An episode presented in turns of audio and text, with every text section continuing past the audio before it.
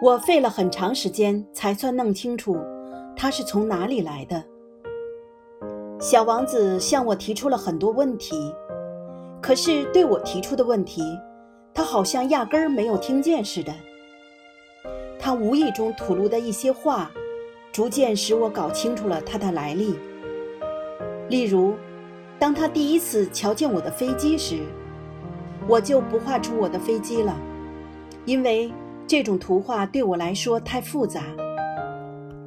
他问我道：“这是什么玩意儿？”“哦，这不是玩意儿，它能飞。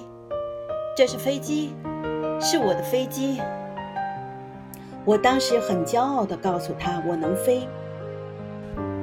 于是，他很惊奇地说道：“怎么，你是从天上掉下来的吗？”“是的。”我谦逊地答道。“啊，这真滑稽！”哈哈哈哈。此时，小王子发出了一阵清脆的笑声，这使我很不高兴。我要求别人严肃地对待我的不幸，然后他又说：“那么，你也是从天上来的了？你是哪个星球上的？”即刻，对于他是从哪里来的这个秘密，我隐约发现了一点线索。于是，我就突然问道：“你是从另外一个星球上来的吗？”可是。他不回答我的问题，他一面看着我的飞机，一面微微点点头，接着说道：“可不是嘛，乘坐这玩意儿，你不可能从很远的地方来的。”说到这里，他就长时间陷入沉思之中，然后从口袋里掏出了我画的小羊，看着他的宝贝入了神。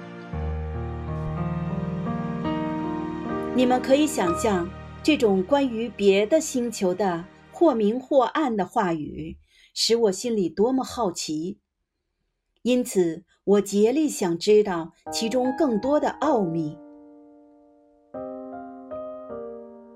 你是从哪里来的，我的小家伙？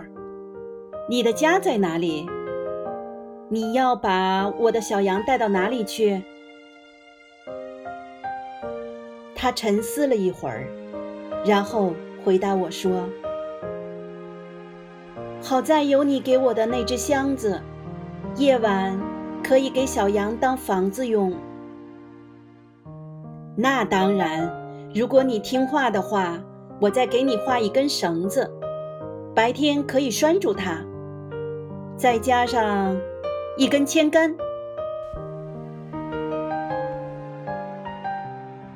我的建议看来有点使小王子反感。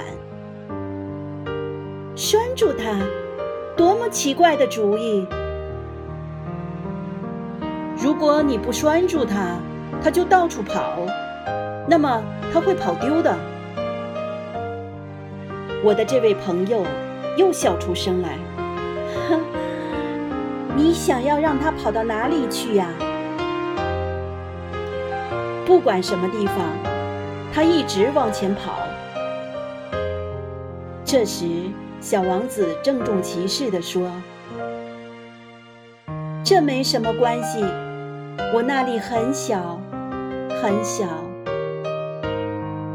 接着，他略带伤感的又补充了一句：“一直向前走，也不会走出多远。”